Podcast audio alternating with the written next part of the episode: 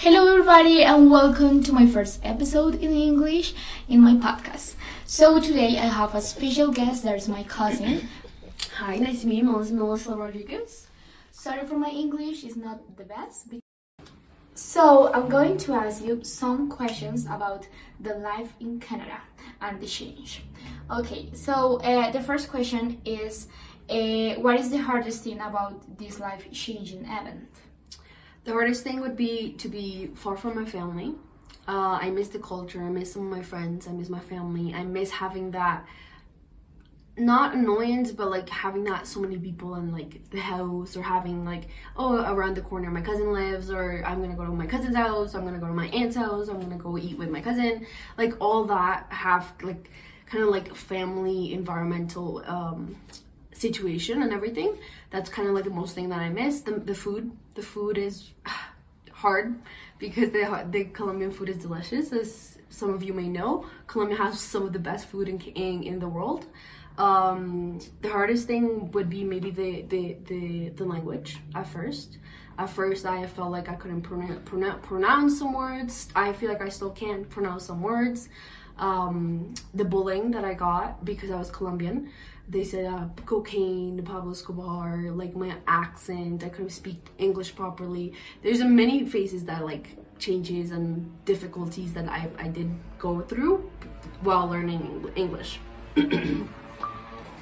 Okay, and uh, it's interesting, but uh, what do you miss the most about Colombia? the most that I miss about Colombia is yeah, my family, the food, some of the. I, feel like the people here have that. Even though you don't have a lot, you value those things. You you actually take care of them. You cherish them. Like even if you have one bread, like one uh, like a water and bread, you're still happy. You still see the positive side of everything. You still have that. No, let's go, keep going, let's work, let's do this, let's do that. So kind of like that. I I miss that. Okay, yeah, I understand. Uh, so, uh, tell us a little bit more about yourself, studies, friends, your career, lifestyle, something like that. So yeah, so I'm 24 years old. I'm very friendly. I have a lot of friends. I, I have my I keep my friends. I feel like just because I don't have a lot of family there, I made a lot of friends. Uh, Colombian friends. I have a lot of Colombian friends. I have a lot of Spanish friends. I have a lot of Canadian, Jamaicans, Cubans, different cultures. Every like Canada is multiculturalism. There's so many people, so many cultures, so many different things, so many different foods, so many different things. So that's how like my lifestyle is. I have my friends, I have my family. I work. Uh, I study uh, uh, financial financial financial services, financial financial planning and finances. Uh, I'm studying and I'm working at a RBC. I'm trying to get some industry exams that I have to do. Uh, I work there. My lifestyle is routine. I have my work. I still have after my work. I have time for to do what like what I like. If I want to go to the gym, if I want to do my things, if I want to go with my friends, if I want to go with my boyfriend, like if I want to do things, I still do it. I have the time for it. I have the money for it. I just yeah, I do what I I do what I like. I I like to go concerts. I like to eat. I like to see places. I like to learn new things, see new things, explore. So that's kind of like how I keep up. I always try. I always try to keep busy. I feel like I don't have so much time. I want to do so many things that I want to keep busy. I I don't want to waste time. I want to do do running around, do this, do that, go there, go there. So yeah, that that's how like my life is. Yeah, but your life is really interesting here in Canada. Yeah, it's very outgoing. It's very going. It's very fast paced. It's very go go go. Do this, do that. I like it. I like it. For me, for myself, depends. You you you can do your own li- lifestyle. If you don't like that lifestyle, you could do se- separate things. You could do other things. You can just do your own thing Study. A lot of people just study and work, and that's what they do. Uh, however, I like the fun. I like fun. I don't like to just be working all the time or studying all the time and not enjoying where you work for. Because that's what you do. You work for to do your things, do what you like, buy your things. If you like something, do it, like it, whatever. Life is too short to just have some so, so many limits. Okay, it's amazing, and I really like the things that you do and everything. So, uh, the other question that I have for you is, how is your work? Tell us about. My work is very I don't know if it's the type of work that I'm in, but it's very fast paced. I feel like my days go like water. Like it's insane how fast like we're already March. Like it's already April. It's it's already the middle of Jan- like the year. Like it's it's good and it's bad. It's scary, but like that's kind of like what it keeps me going. Like oh, time's going by fast. Like keep go go go do do do. Sometimes it's dragging. Sometimes the day doesn't go by fast, but it's okay. We all have those days. It's okay. We we always just not the time does not always go go go but i feel like me working at an office in an office paced i work at an, a bank an rbc bank in canada um, i feel like that kind of shows me a different thing. It's a like a different. It's a bank is very a daily thing. You do your own life thing. You see life situations. You see people with mortgages. You see people with loans. You see people with a lot of money. You see people buying houses, buying cars. So you see the economy see growing. You see everything. You have like news. You meet people. You have contacts. I have like my contacts. I have my friends at the bank. People like sometimes wait for me. They're like Melissa, I want you to be like the one that talks to me. I want you to be like the one helping me. I want you like give me your number. Like when are you here? Are you here every day? Like like that and i feel like that's kind of like i like it i like it because i do like helping people i like having to go that extra mile that extra step to be like hey if you want to buy a house like yeah i can help you. We can figure it out. We can sort it out. If you don't like the situation we can work with whatever you can work with. And i feel like that's what i like. I, I like doing that. Okay yeah. Uh, what do you like the most of canada and what do you dislike? What do i like about canada? I feel like the people, I don't know, I feel like I have become so polite, so understanding, so caring. And I feel like some people don't have that. Some people don't have that empathy. Some people don't have that like kind of their their own their own thing. That's the thing. People are in their own thing too, but they're not so just indif- indifferent. Sometimes they're very polite. They're very studios they know they follow the rules they, they're very organized i feel like the organization that the, the country has obviously it's a, a first uh, world country obviously it's amazing uh, the thing that i dislike the most sometimes the rules the rules are a little too strict uh, but however that's how obviously they have everything in control that's how they keep everybody in line that's how they have everything in control that's how they keep everything how it is um, the weather the winter. we have cold winters. We have yeah, Canada is one of the coldest world, coldest uh, countries in the world. Uh, we get about three, four feet of snow sometimes.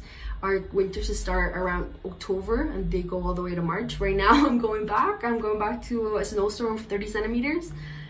Not happy about it, but it's okay. The spring is coming spring is amazing after is the summer the fall i feel like everything every every station has this be- like its beautiful part of it.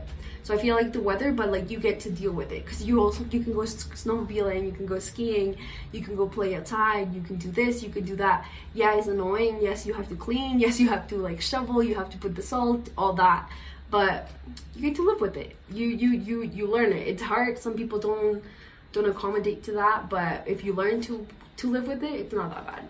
But one, that's kind of like the one things that I really don't like. Would you come back to Colombia? Yes or no, and why? Yes, if I made the same amount of money that I make there. 100%. I would do it. But of course, that's not gonna happen. That's never gonna happen, even if you have a good job. Still, yes, it's possible. I can get a good job here. I have my English, I have my education, all that.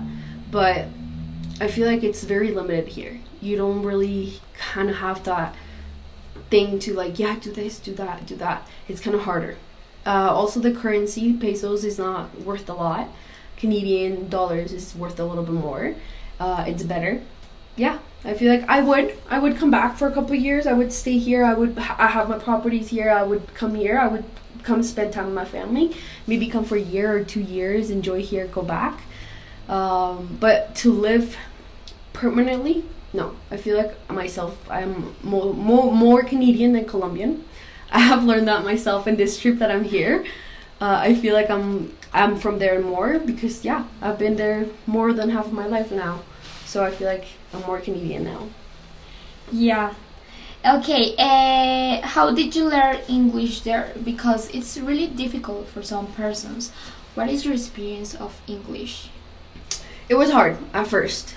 I feel like I couldn't I I feel like people were gonna make fun of me, my pronunciation. You know how Gloria, um, Sofia Vergara, Sofia Vergara, how she talks. That's how I felt. That's how I felt the first couple years. And they're like, oh, it's cute, it's cute. But no, for me, it wasn't cute. For me, of course, I don't like my like I don't like my accent at first. The first couple years, I'm like, no, like it's not really what I want. I want to like speak English properly. So I feel like um, learning English, everything surrounded me, letters or the even the stores, the everything that was in the streets, the cars, everything, everywhere, everything was English. So I feel like it's learning your ear. You have to learn and teach your ear to accommodate to that, to get used to that English, to pick up that pronunciation. If you don't know it, listen to it somewhere else. Look at it, read it. I feel like just being surrounded by it all the time kind of made it easier for me to learn. Yeah, I understand. And the pronunciation is the most difficult things that you have to improve er, every time. But it's with practice. Practice, practice, practice makes everything. And even now that I've been there 12 years, sometimes I'm like, oh, I don't know how to say that word, or, or I don't even know, like, there's a squishery sauce or something. I don't know how to say that. I'm like, just give me something sauce. And it's hard. Like, it's sometimes some words that I still don't know how to pronounce. So I feel like every every day we're learning. We're learning every day. We're I learned some words that I didn't know before. I'm like, whoa, what is that? That I didn't even hear in my whole life. So we're just learning and practice and keep going and just do it. Okay, and what advice you can give to the persons that want to uh, explore or to uh, go to Canada and start a new life? I feel like if you keep in mind, like if you just keep in your head, like, oh, what if I do this? What if I do that? Don't stay in the what if. Just do it. Do it. Just do it. Go for it. Like, you're not going to lose everything. You're not going to lose anything by just trying. Sometimes the fear keeps you hold it or it keeps you grounded and keeps you tied up that it doesn't let you do anything and that's holding you back that's not that's not what it's supposed to be do it do your life do your thing just throw yourself out because there's a whole new life there. There's a whole different world. There is everything. Just do it. There's only one life. Yeah. Okay. Thank you for staying here. Thank you for the invitation. He's my she's my specialist, my cousin, and thank you for staying here, guys. Hopefully, the next video will be in Canada, in my house. yeah, the next video. We can make vlogs. okay, and stay stay tuned for my videos. And thank you for staying here, guys. Thank you. Have a good day or night. Thank you.